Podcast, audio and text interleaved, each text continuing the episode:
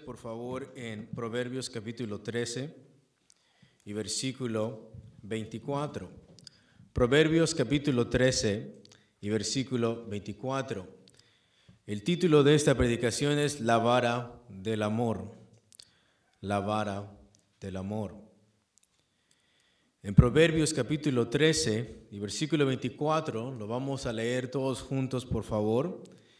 Y la palabra del Señor dice lo siguiente. El que detiene el castigo a su hijo aborrece, mas el que lo ama desde temprano lo corrige. Y lo vamos a decir una vez más. Dice así, el que detiene el castigo a su hijo aborrece, mas el que lo ama desde temprano lo corrige. Y que sea el Señor que nos bendiga el día de hoy con la interpretación de su palabra. Para muchos, aún cristianos, este versículo ya resulta chocante, aún sin interpretarlo. Hay cosas que las personas piensan que el pastor el predicador malinterpreta y aún ni siquiera lo está explicando. Y eso nos muestra cuánto estamos en contra de lo que la voluntad de Dios enseña. En el estudio pasado miramos la sabiduría en aplicar la vara bíblicamente. Pero hoy vamos a mirar que también este texto nos dice que esta vara es una vara amorosa. Es una vara amorosa. Este versículo es interesante y me gustaría que todos, no solamente los padres, pusieran atención porque tú eres hijo y algún día, si Dios quiere, también vas a ser padre o madre. Este versículo es interesante porque nos dice que el amor no solamente todo lo sufre. ¿Dónde escuchamos esto? En 1 Corintios. Este versículo es interesante porque el texto no solamente dice que el amor todo lo soporta. Este versículo dice que el amor también disciplina. Y eso es muy interesante. Dice, mas el que lo ama desde temprano lo que lo corrige. Entonces, el verdadero amor no solamente soporta cosas, no solamente sufre cosas, el verdadero amor también, que hermanos, también disciplina. ¿Y quién dice esas cosas?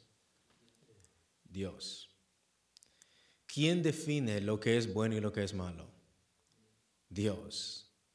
Y Dios dice que es un acto de amor disciplinar a nuestros hijos. ¿Quién define lo que es malo? Dios. Y Dios dice que tú odias a tu hijo si tú no lo haces. Entonces vemos en este capítulo, en este versículo, que el amor también disciplina. Y vamos a aprender el día de hoy cuando el amor también castiga y disciplina. El amor también tiene una vara. Y esta vara es para castigar y disciplinar. Pero esta disciplina es para el bien del Hijo. Esto es algo que en la lista de 1 Corintios 13 no está. Si puedes mirar, la Biblia dice que el amor es sufrido, el amor es benigno, el amor no se exalta, el amor no tiene envidia, no guarda rencor, todo lo sufre, todo lo soporta. El amor nunca deja de ser. En 1 Corintios en la lista no dice, y el amor también que disciplina. Eso no está en la lista de 1 Corintios 13, pero es evidente en todo el capítulo. Si algo hace el apóstol Pablo en toda la carta es exhortar, es disciplinar a los corintios. Hemos dicho que en 1 Corintios 13 no es una descripción exhaustiva del amor, pero sí es una descripción necesaria para resolver los conflictos que están sucediendo en la iglesia de Corinto. Pero hoy estaremos viendo que el amor también disciplina, castiga y corrige precisamente porque ama. Y esto es lo interesante, esto es lo fascinante, que el amor nos va a enseñar el día de hoy que también disciplina, que también castiga y también corrige, pero lo hace precisamente porque ¿qué? Porque ama. Es un acto de amor. Si usted no está de acuerdo con Dios en esto, la Biblia dice que usted es un tonto.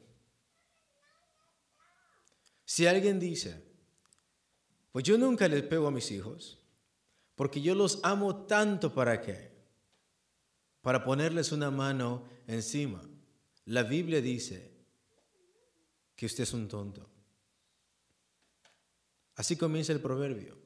Los insensatos que desprecian la sabiduría. Eso lo dijimos en el estudio pasado, pero quiero volver a recalcarlo. Si usted dice, yo no estoy de acuerdo con esto, porque yo amo a mi hijo, ¿qué es lo que dice el texto? No, tú no amas a tu hijo. In fact, you hate your child. Dios no está diciendo que es más amoroso no disciplinarlo. Dice que el retenerle la vara es odiar a tu hijo. Y tercer cosa que vimos ese día, ¿Cuál es el principio de la sabiduría, hermanos? El temor al Señor. Proverbios 1.7. Léelo, así dice. El principio de la sabiduría, the beginning of wisdom, is the fear of the Lord. Es el temor al Señor. Entonces, si alguien dice, yo no estoy de acuerdo con este versículo, Hoy vamos a mirar que este versículo no solamente se aplica a los del Antiguo Testamento, sino a los del Nuevo Testamento. Si alguien dice, yo no estoy de acuerdo con este versículo, la Biblia dice que tú no temes a Dios.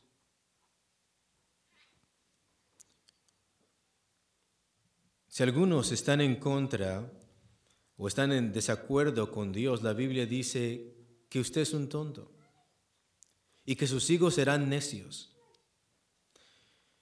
Y que sus hijos no solamente van a ser necios, sino que te van a avergonzar,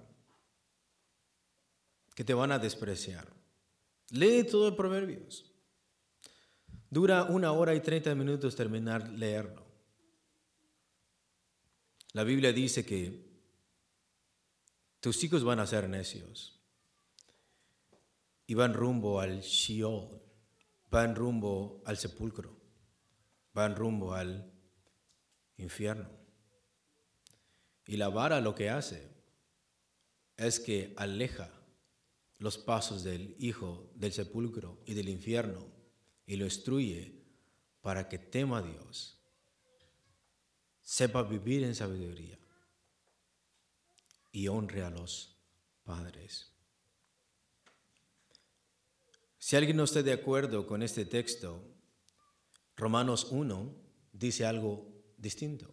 Si alguien dice, yo pienso que soy más sabio que quién, que Dios. Yo pienso que en el día de hoy, con la psicología moderna, donde le enseñan a los niños que pueden cambiar de sexo y que lo que sienten es más importante que la verdad y la realidad objetiva. Si tú piensas que el día de hoy esto es algo tan anticuado, tan pasajero, tan antiguo que ya no tiene relevancia, Romanos 1 piensa de ti muy distinto. Dice, profesando ser sabios, se hicieron que necios. Se hicieron necios. En el momento que dices, I know better than God. Si alguien dice, yo pienso que soy mejor que Dios y soy más sabio que Dios, Romanos dice, no, tú estás profesando ser sabio, pero eres un necio. Y tu corazón se ha entenebrecido a tal punto de que piensas que lo bueno que Dios dice lo estás llamando que malo. Y lo malo que Dios dice que es, lo estás diciendo que es bueno, la mentalidad de muchas personas es Dios está diciendo es un acto de amor disciplinar a tu hijo y la gente dice no, es malo. Y Dios dice, tú odias a tu hijo si no lo corriges y el hombre dice, o los padres dicen, no, es bueno.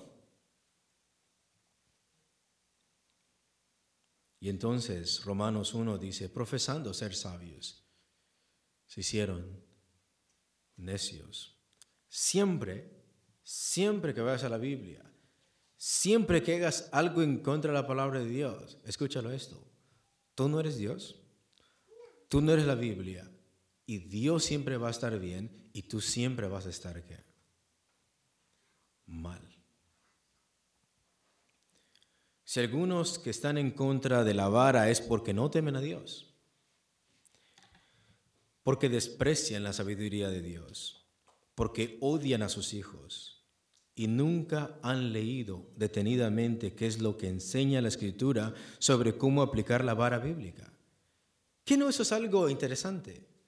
Estoy en contra de la vara, pero no me he tomado la dedicación de examinar todo el libro de Proverbios. No lo he acabado de leer, pero estoy en contra de eso. ¿Cómo es eso?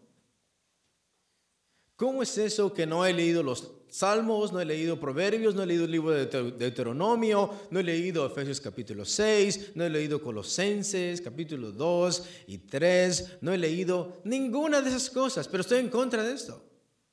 ¿Cómo puedes estar en contra de algo que ni siquiera te has tomado el tiempo y la dedicación de examinarlo?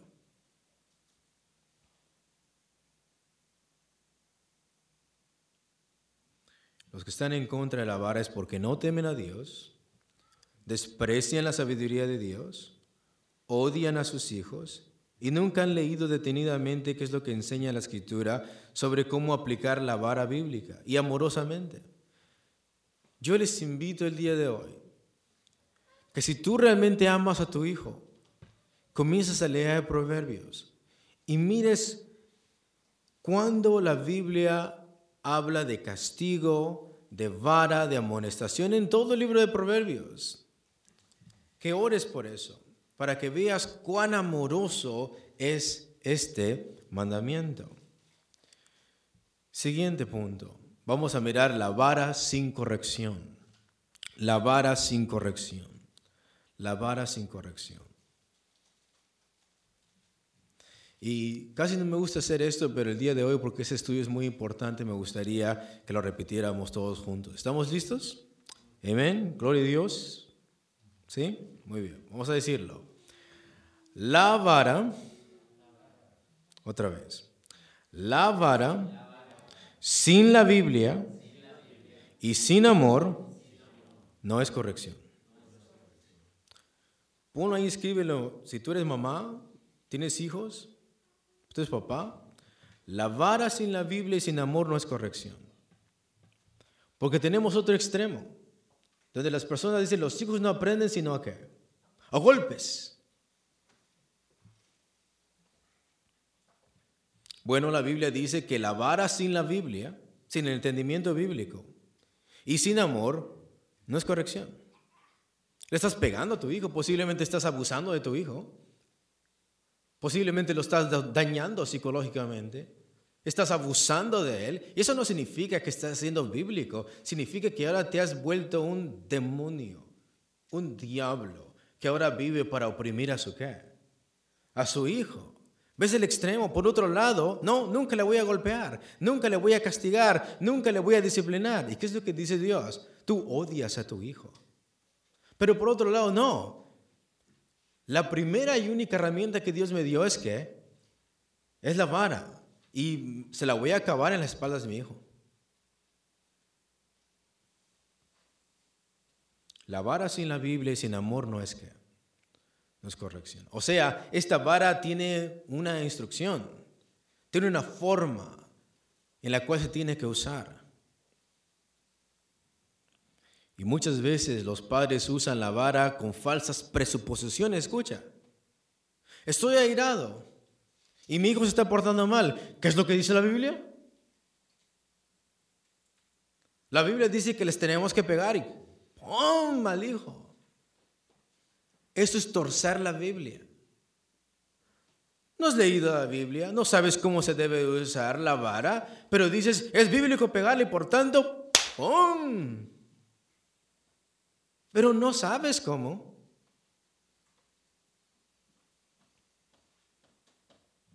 No solamente es bíblico disciplinar a tu hijo físicamente, es bíblico cuando lo haces de acuerdo a los parámetros que bíblicos. Entonces, no leo el contexto de los versículos, no he leído las instrucciones en cómo, pero gloria a Dios, estoy cumpliendo la voluntad de Dios y estoy utilizando la vara para golpear a mi hijo. Eso tampoco es bíblico. Mucha gente dice, aquí dice que debemos de pegarles y por eso yo les pego. No es así. No es así. Antes de la vara debe de, haber, debe de haberse practicado las siguientes cosas. Y voy a dar tiempo para que los padres lo anoten. Antes de aplicar la vara a un hijo, se deben de haber practicado las siguientes cosas. Antes de todo eso. Y tienes que leer el libro de Proverbios y todo el consejo de Dios para llegar a esta conclusión. Primero, tiene que haber existido doctrina bíblica para las personas que están en contra de la vara. ¿Estás predicando doctrina bíblica a tus hijos? ¿Qué es doctrina? doctrina, en pocas palabras, es fundamento. El fundamento es donde los hijos van a pisar Siempre. Mira, muchas veces, muchas veces, y esto les va a ayudar mucho también a los jóvenes, muchas veces, cuando vamos a tomar una decisión, no tenemos un versículo claro que diga, fumar es malo. O fumar marihuana es malo. Tatuajes, ¿sí o no? No dice el texto, no te pondrás tatuajes en tu brazo. El libro de Levíticos dice que no debemos de ser una marca en nuestro, en nuestro cuerpo, pero añade por un muerto. Tiene que ver con rituales ocultistas. Entonces no existe un versículo y muchas veces como cristianos pensamos que la Biblia es un libro de códigos que me tiene que decir específicamente cuándo me tengo que bañar y cuándo me tengo que lavar las manos. ¿Qué crees? La Biblia no es así. La Biblia es un libro de principios de fundamentos. O sea, Dios te da doctrina de fundamento y Él espera que tú seas lo suficientemente inteligente para poder discernir y tomar decisiones. ¿Entiendes? Si la Biblia fuera un libro de códigos, ¿sabes cuán grande estaría ese libro? Aún todavía no se acabaría de escribir. Pero lo que se quiere con la doctrina es un fundamento. Esta base donde voy a pisar, donde voy a tomar decisiones, es un fundamento general que me ayuda a decir sí o no en base a estos qué? Fundamentos. Entonces el padre tiene que poner esa bedrock en el corazón y en la mente del hijo para que cuando el hijo camine y tome decisiones, aprenda a hacerlas bíblica mente. Y si eso no está pasando en el corazón del niño, y si eso el padre no lo está haciendo, y en lugar de eso prefiere usar la vara, tú estás pecando contra quién? Contra tu hijo. Porque la vara es el último recurso, no que. No el primero. Entonces pregúntate, antes de levantarle la mano a tu hijo, antes de darle un par de nalgadas, pregúntate, ¿realmente le estoy enseñando bases bíblicas? ¿Qué es el amor? ¿Qué es el perdón? ¿Qué es la justificación? ¿Qué es compartir? ¿Qué es la gentileza? No, no le voy a enseñar eso a mi hijo, pero como se porte mal, jaja. ¿Sí ves? Creo que vamos a hacer una serie de eso, hermanos. Después. Entonces, la primera cosa que tenemos que usar antes de la vara es que doctrina bíblica. ¿Qué es la humildad? ¿Qué es el perdón? ¿Qué es la misericordia? No, no le enseño eso, lo asumo. Mi hijo ya tiene que nacer cristiano. No es así, hermanos. No es así. Segundo, consejo. La Biblia dice que debe haber consejo. O sea, escucha, un hijo, y aquí los adolescentes me van a dar la razón. Los hijos no solamente quieren un no y un sí, ¿verdad? Los hijos desean escuchar un por qué. Un por qué. ¿Por qué no voy a celebrar Halloween? Porque es malo, es el diablo, tíralo. Sí, pero, ajá. ¿Cómo dicen? ¿Por qué? Solamente quiero saber por qué. Es del diablo y ya. ¿Sí ves? Es más sencillo para el padre flojo decir, mira, te voy a enseñar los versículos bíblicos donde dice que eso es antibíblico, que no representa las doctrinas bíblicas, que contradice la personalidad de Jesucristo, que la Biblia prohíbe, que nosotros abracemos costumbres del mundo, bla, bla, bla, bla, y vamos a mirar los orígenes de esto. Oh, no, eso es mucho, no, solamente cállate y no vayas y si vas te pego. Y el consejo es proveer a los hijos razones prudentes. Esta es la razón por las cuales no. Esas son las razones por las cuales sí. Ese es el propósito del por qué te estoy diciendo que hagas esto. Entonces el niño está entendiendo no solamente que esto es malo, está entendiendo ¿Por qué es malo? Exactamente. Está viendo cuál es el camino donde debe de andar. Él sabe dónde ir, no sabe qué es la opinión del Padre, sabe realmente que esto es malo y que esto realmente no es sensato hacerlo y por tanto toma decisiones bíblicas. Es la explicación de los por qué y por qué esto y por qué lo otro. Los niños a 6, 7 años comienzan a decirte un montón de cosas y por qué los niños nacen así. ¿Y por qué tengo este cuerpo? ¿Y por qué el niño tiene esto y el otro? son así los niños. Y el padre amoroso, antes de disciplinar con la vara, tiene que poner doctrina, ¿qué? Bíblica y tiene que ofrecer, ¿qué? Consejos, razones prudentes. Le tienes que enseñar el por qué. Y va a tomar tiempo, claro, toda la vida. Es lo que hago yo todos los domingos aquí. Tengo que estar explicando lo que el texto bíblico Dice, punto número tres, tiene que haber instrucción bíblica y moral. Tiene que existir instrucción bíblica y moral. Eso significa que la base de la moralidad para un hijo va a ser la palabra de Dios.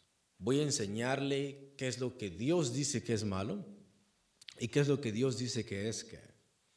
Bueno, voy a enseñarle a mi hijo a caminar en este camino moral. Voy a enseñarle a que él haga el bien. Voy a enseñarle a instruirlo. Voy a impulsarlo. Voy a fomentar en su vida que él haga lo que es bueno. Pregunta, ¿es bíblico ser gentil?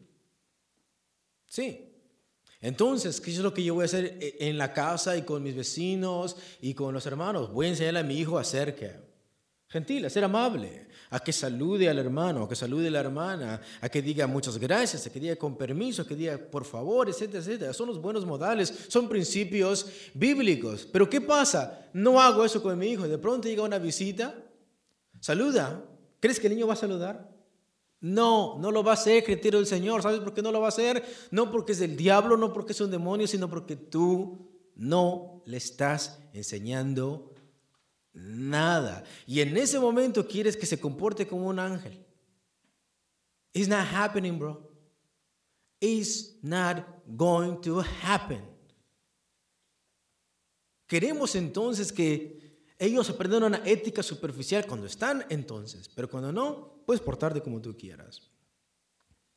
Pero el Padre bíblico va a instruirlo Va a instruirlo en la parte bíblica, va a instruirlo en la parte moral para que el niño pueda aprender y pueda cultivar esas virtudes que cristianas no solamente es esto es malo, esto es malo, esto es malo. No, te voy a enseñar más qué es lo que es que qué es lo que es bueno, te voy a enseñar a ser amable, te voy a enseñar a vivir como Cristo. Punto número cuatro. Tiene que haber amonestación previa amonestación previa. Amonestación previa. O sea, a un hijo no solamente se le tiene que castigar cuando hizo algo malo, se, tiene, se le tiene que avisar antes de que haga lo malo. El padre amoroso lo que hace es que va a amonestar previamente a su hijo. Te voy a decir esto antes de que suceda. Te voy a ayudar a discernir el bien y el mal. Mira, si haces esto, te va a pasar qué? Esto. Te voy a enseñar que el fuego te puede quemar. Y te voy a exponer poquito aquí, para que cuando yo no esté, sepas que el fuego que el fuego Voy a mostrarte cuáles son las consecuencias si tú te sigues portando así. Si tú te sigues portando así, estas van a ser las consecuencias. No, no, lo está, no le está pasando nada. Él ni siquiera está pensando hacer esto pero tú le estás avisando para que él, al momento de que él piense hacer esto, el niño tenga un claro entendimiento de por qué es malo y cuáles son las consecuencias de su, de su maldad. Y cuando lo hace, lo va a hacer deliberadamente y cuando tú le castigues físicamente, él sabe exactamente por qué. Él no, él no va a decir mi padre me odia, él no va a decir eh, mi padre no fue paciente conmigo, sino doctrina, consejo y luego instrucción moral y luego amonestación y aún así el niño desea rebelarse en contra de eso cuando el padre por fin aplica la vara con amor a su hijo, el hijo sabe exactamente que es por las consecuencias de sus, de sus actos. Punto número 5 predicación práctica. Vamos a decirlo todos los padres, por favor. Vamos a enseñarle a nuestros hijos que predicación práctica, práctica. Hay un testimonio de un, ah, de un hermano del pasado que dice que él tenía un vicio. Él le gustaba tomar whisky. Entonces el whisky no lo tenía en la casa, lo tenía en un barn. ¿Cómo se dice esto? En un en una granja la tenía, ahí en un establo, ahí lo tenía. Entonces, cada mañana, cada mañana él se levantaba solo y se iba. Y se tomaba su copa de whisky, ¿no? Y regresaba, nadie se enteró. Así que un día que estaba nevando, este, él comenzó otra vez a caminar y miró que su niño le estaba siguiendo. Y entonces el padre, mirar que no venía solo, dice, este, ¿por qué me sigues? Ah, es que estoy siguiendo tus pisadas. Y entonces el padre llega al establo, llega al barn, agarra la botella de whisky y la quiebra enfrente de él. Los padres tienen que renunciar a ciertos malos comportamientos para mostrarles un buen ejemplo a sus, a sus hijos. Es la práctica. Los hijos, como hemos dicho antes, aprenden más viendo que, que oyendo. Aprenden más viendo que oyendo.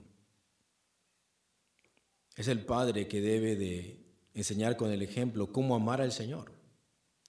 Mira, si yo les pregunto a ustedes, ¿cuál es el mandamiento más importante de la ley de Dios? amar al Señor. Y se lo podemos poner a nuestros hijos en un papel y que lo escriban, pero si nosotros lo quebramos constantemente, eso no es enseñarle el versículo lo que significa. Predicación práctica, por el ejemplo, cómo amar al Señor, cómo obedecer su palabra. Entre más el Padre ponga en práctica la palabra de Dios, el Hijo está viendo esto constantemente. Está viendo cuán bíblico es el Padre o la Madre. Tener reverencia en la casa de Dios. Cuán reverente tú seas en la casa de Dios, esto lo va a copiar el comportamiento tu hijo. Cuánto tú aplaudas, cuánto tú cantes, cuán devoto tú seas al Señor, eso también el hijo lo copia. ¿Cómo amar a tu prójimo? Aún hay testimonios de personas, hijos que se han desviado de la fe, pero cuando cuenta su testimonio dice, yo crecí en un, en un ambiente donde mi padre realmente, él ama a Dios. Y íbamos a misiones y mi, madre muy gentil, muy amable, mi padre también. No tengo nada mal que hablar de ellos. Yo solamente escogí un camino contrario a esto. Pero el hijo se le queda en la mente cuán amoroso, cuán fiel fue el padre a la palabra de Dios. Aún aunque él decidió de su corazón malo desviarse del Señor, aún queda impactado a tal punto que hay testimonios de, construcción de la fe de muchas personas donde dicen, aún hay comportamientos en mí que no he podido dejar, que son cristianos, fundamentos cristianos que no he podido dejar porque se me inculcaron desde, desde pequeños. Aún soy ateo y aún tengo ganas de orar. ¿Por qué? Por el gran ejemplo, por el gran comportamiento de, que, de los padres. Punto número 6. La práctica de la paciencia y la misericordia. Lo hemos visto, como dice el texto, con misericordia y verdad se corrige el pecado. La práctica de la paciencia y la misericordia. O sea, no es que la primera que el hijo haga algo mal, el padre tiene que estar ahí listo con el cinturón o la madre con la chancla tiene que haber paciencia, tiene que haber misericordia. El, Hijo tiene que ver cuán misericordioso es el Padre, cuán paciente es el Padre. Muchas veces veo a padres y a madres que en lugar de explicarle cómo el hijo tiene que moverse del punto A al punto B, es más fácil para mamá agarrarlo del brazo y moverlo así. Eso no es bíblico. Si esa es la forma que tú estás entrenando a tu hijo o a tu hija constantemente. No digo que en un momento, en un contexto no se puede hacer, pero si es la forma de enseñarle a moverse. Eso no es la compasión, eso no es la misericordia. Constantemente jalarle del hombro, constantemente jalarle del brazo, constantemente, todo el tiempo esto. Eso no es una instrucción.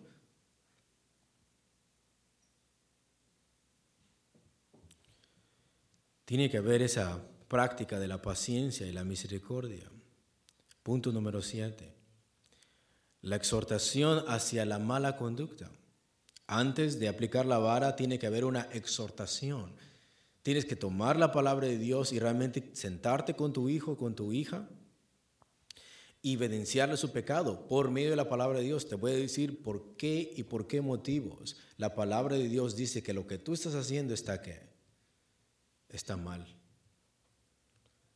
Y voy a orar que el Espíritu Santo tome esta explicación. Voy a gastarme tiempo en mirar los versículos bíblicos. Me voy a sentar con mi hija. Me voy a sentar con mi hijo. Le voy a exponer su pecado bíblicamente, no mi opinión. En el momento que el padre dice, no me gusta, no quiero, a mí no me agrada, el hijo, si es rebelde, dice, ¿y a mí qué me importa eso? Pero en el momento que comienzas a ser bíblico en todo esto, el hijo o la hija sabe que a la palabra que están en contra no es a la tuya, sino a la de cuál? A la de Dios. Ellos saben que realmente el problema no es con los padres solamente. El problema es con quién. Es con Ellos saben que realmente están desobedeciendo a Dios. Tiene que haber esa exhortación hacia la mala conducta. Punto número 8. Tiene que haber restricción de sus actos rebeldes. If you're doing such and such, therefore I'm not to let you go. Si tú estás haciendo esto y el otro, si tú, estás, si tú estás abusando de tu teléfono, si tú estás abusando de la televisión, si tú estás abusando de tal comida, si tú estás abusando de la parte de jugar, si tú estás abusando de esto y el otro, voy a remover esto temporalmente no porque sea malo, sino porque estás abusando de qué? De esto. Si con tu hijo tienes trust issues, donde al hijo le confías algo pero no lo hace, tienes que restringir esa forma. Si te permitía salir a tales horas, pero tu comportamiento me está mostrando lo contrario, no más esto. ¿Antes de qué? Antes de ejercer qué? La vara. Restricción de sus actos rebeldes. Punto número, número nueve, hermanos. Por si no lo sabían, le tienes que predicar el Evangelio a tu hijo. Tienes que predicar el Evangelio a tu hijo.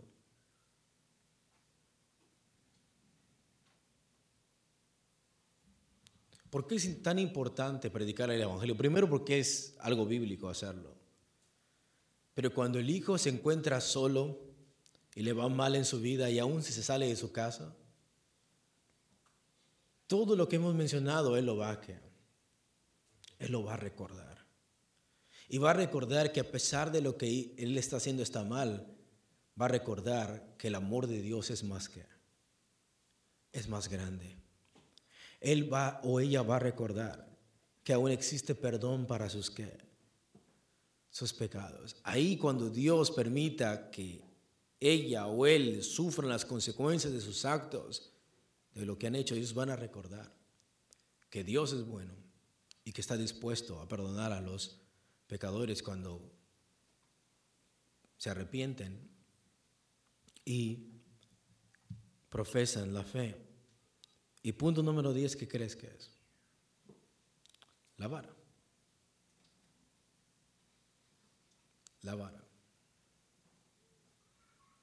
¿Ves que la vara es el último? ¿Y por qué se aplica la vara entonces? ¿Cómo dice el texto?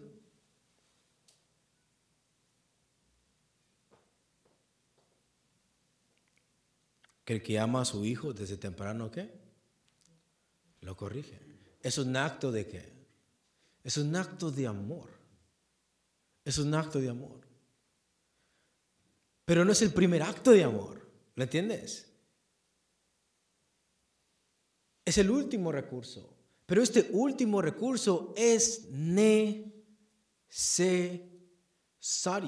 Dijimos en el estudio pasado que Dios al gobierno no le dio una vara. ¿Qué es lo que le dio al gobierno? Una espada una espada. Y de la vara a la espada hay una gran diferencia. Y lo que se quiere con la vara es apartar al hijo de esa espada. Pero ¿qué pasa si un padre decide usar métodos carnales en lugar de la disciplina? De todas maneras vas a disciplinar a tu hijo, ¿sí o no? De todas maneras vas a instruir, de todas maneras vas a tener que controlarlo de alguna manera. Seas ateo, seas agnóstico, seas de otra religión, de todas maneras, de alguna otra manera, tú vas a tener que disciplinar o entrenar a tus, a tus hijos. Y esos son, estos son algunos de los métodos carnales que los padres usan, y es el soborno. En lugar de disciplinarte bíblicamente, en lugar de hacer esos diez mandamientos de la vara, en lugar de hacer eso, te voy a sobornar. Escúchalo. ¿Cuánto, cuánto debes de odiar a tu hijo para hacer semejante cosa? ¿El soborno es bueno o es malo? Es malo, es malo. ¿Y ahora lo vas a aplicar con quién? Con tu hijo. Si te callas, te voy a dar esto. Si haces esto, te voy a dar tanto. Es más, si limpias tu cuarto, te voy a dar cinco dólares. ¿Estás qué? ¿Estás sobornando a tu hijo? ¿Está aprendiendo a obedecerte? ¿Está aprendiendo a honrarte? ¿Está aprendiendo a temer a Dios? No. Está aprendiendo cómo sobornar a quién a la gente. Este hijo está aprendiendo a cómo sobornar a personas y lo está aprendiendo de la persona que debería de amarlo más. Lo está aprendiendo de sus padres. Mi hijo ahora es diputado y se volvió sobornista. ¿Quién sabe por qué? Segundo, la manipulación.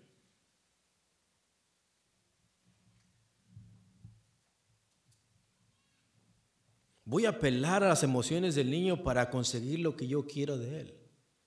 Si tú te sigues portando mal, oh, mami se va a sentir bueno. ¿Quieres mirar a mami? No.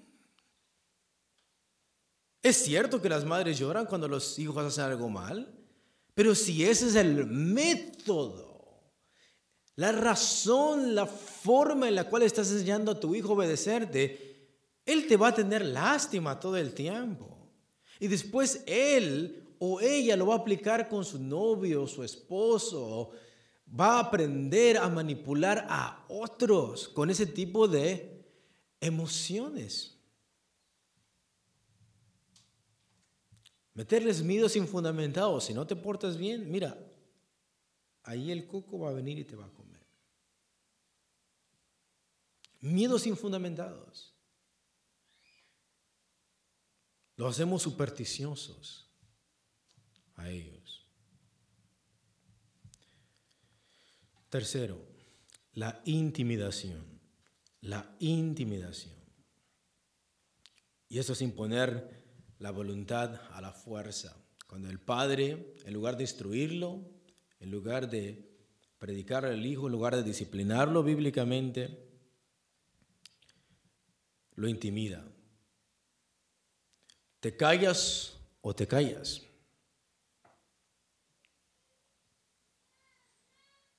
El ejemplo que mayormente es es el cinto levantado, la mano levantado todo el tiempo, todo el tiempo. Si el hijo, si el hijo no está haciendo algo bien,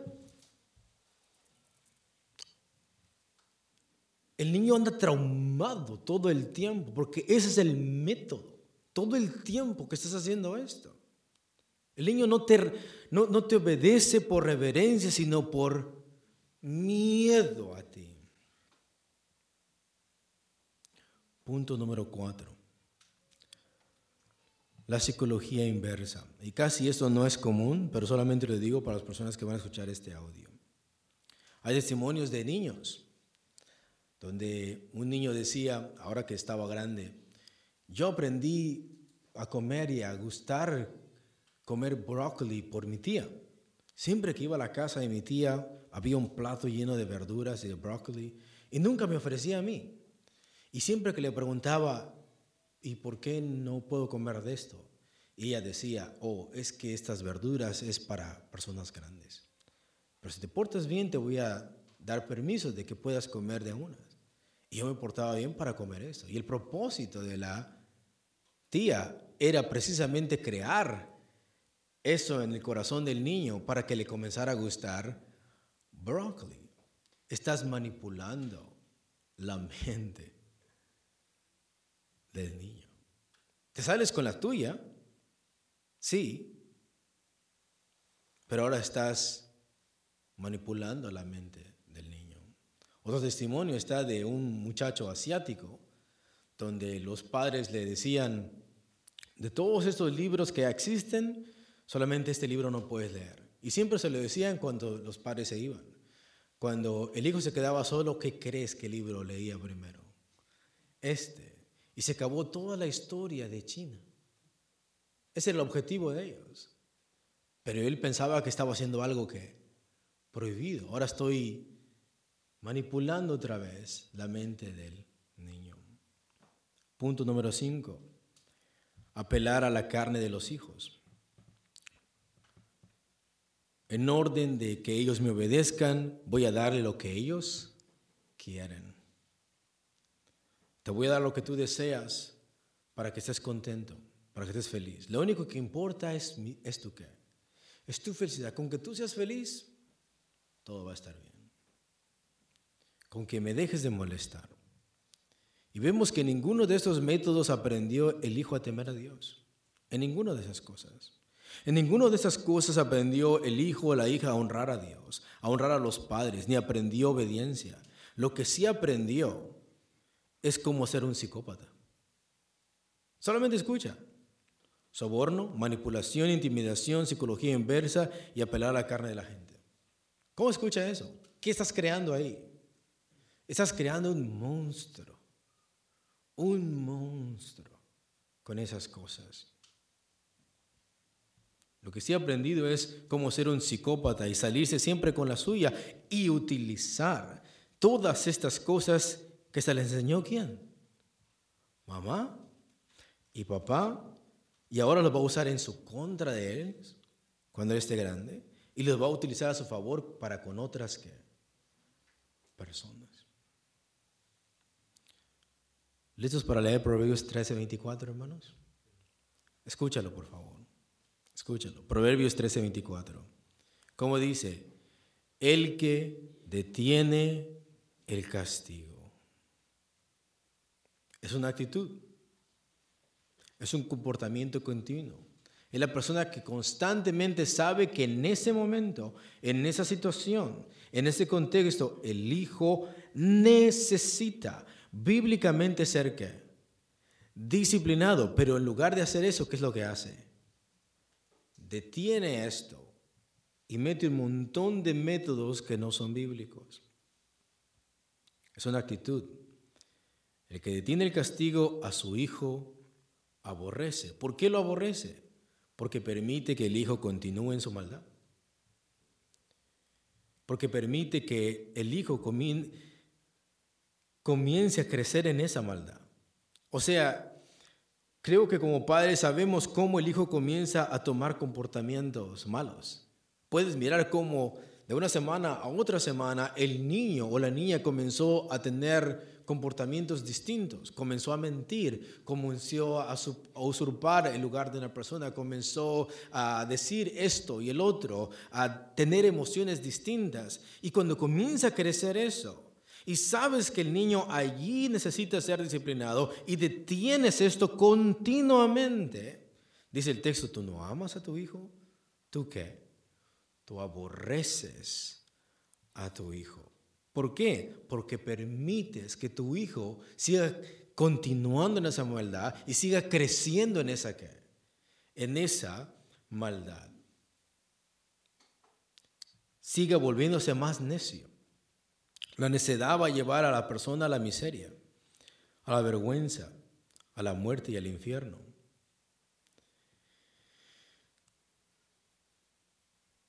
Yo sé que muchas veces la frase de decir, pero al menos estuve con mis hijos, nunca los abandoné.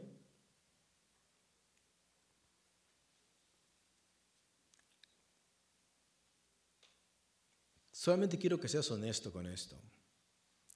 El día que tú mueras y tus hijos, porque todos vamos a morir, y Dios te mande cuentas como padre, cabeza de hogar y como madre, y Dios te diga, ¿qué es lo que hiciste con tus hijos? Si tú le respondes a Dios, al menos los apoyé en todo,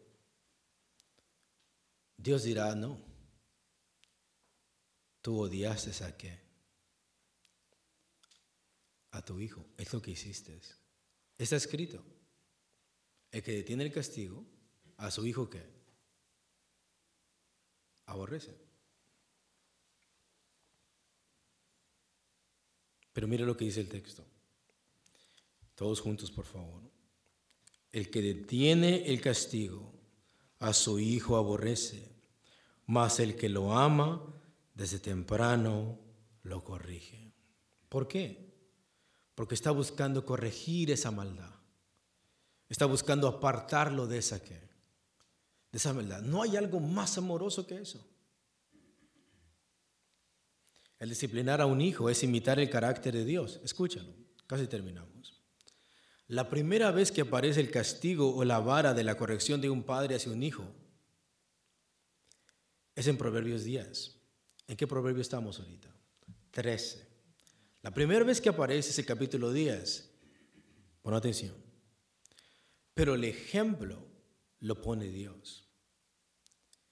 Él es el primero en tomar la vara para castigar al quien ama. ¿Y sabes en qué capítulo está? En el capítulo 3. La primera vez que aparece que un padre disciplina a un hijo, un padre natural, físico, disciplina a su hijo, está en el capítulo 10. Pero la primera persona que hace eso es Dios disciplinando al que ama en el capítulo o sea, la base por la cual el padre debe de disciplinar a su hijo, la base, la personalidad que debe de imitar es quién? Es Dios. Es Dios el primero que pone ese ejemplo y de ahí el Padre debe de hacer lo mismo. Vayamos por favor ahí. Proverbios capítulo 3, versículo 11 al 12. Proverbios capítulo 3, versículo 11 al 12. ¿Y a su nombre, hermanos? Estamos aprendiendo algo hoy, hermanos.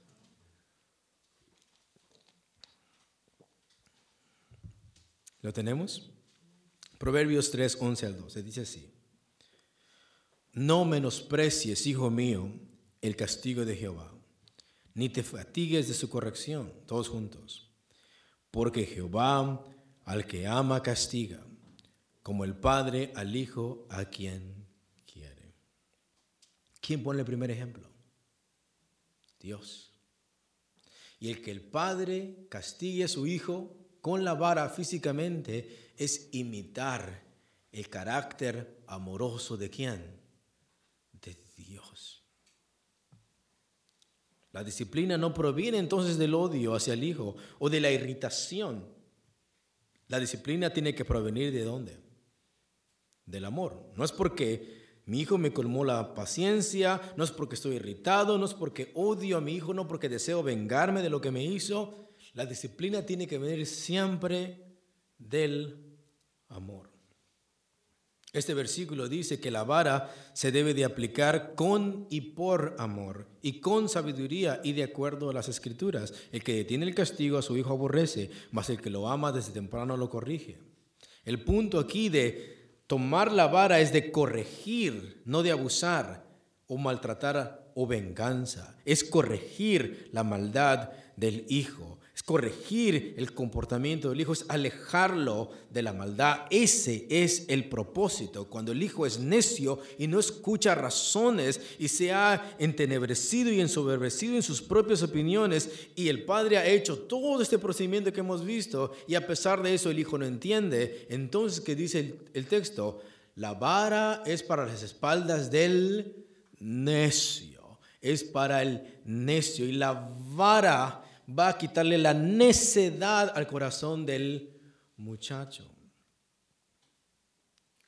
¿Por qué es un acto amoroso? Porque el padre lo corrige físicamente antes de que el hijo contraiga hábitos viciosos. Que levante la mano aquí cuántos quieren que sus hijos sean marihuanos. Que levante la mano aquí cuántos quieren que sus hijos sean borrachos, flojos, delincuentes. Creo que nadie. Bueno, si lo amas, tienes que qué? Tienes que corregirlo físicamente antes de que contraigan esos qué? Esos vicios. O se acostumbre a pecar, se acostumbre a pecar, a, a pecar o a robar. El niño trae un juguete que no es de él y en lugar de hablar con los hermanos que llegaron a esa casa, decir, yo sé que su buen corazón es que mi hijo tenga esto, pero esto no lo puede tener él porque lo estoy instruyendo. Le voy a enseñar que para tener un juguete tiene que dárselo a mamá o tiene que trabajar duro para obtener esto. Antes de que contraiga hábitos viciosos o se acostumbre a pecar y se endurezca en él, los hijos si no lo disciplinamos, terminan endureciéndose en su maldad. ¿Qué es lo que hace el Padre antes de que pase todo esto? Desde temprano, ¿qué dice? Lo corrige. Tan pronto como se comete un delito, antes de que se olvide o se repita. El padre está diligentemente mirando la actitud del hijo porque realmente lo ama. Y este mandamiento está vigente en el Nuevo Testamento. Escúchalo. Y vosotros padres, no provoquéis a ira a vuestros hijos, sino criarlos en la disciplina y amonestación de quién? Del Señor. Pablo asume que los padres de Éfeso saben o deberían de saber qué es la disciplina y amonestación de qué? Y el Señor. ¿Y dónde está escrita esa disciplina? En el Antiguo Testamento.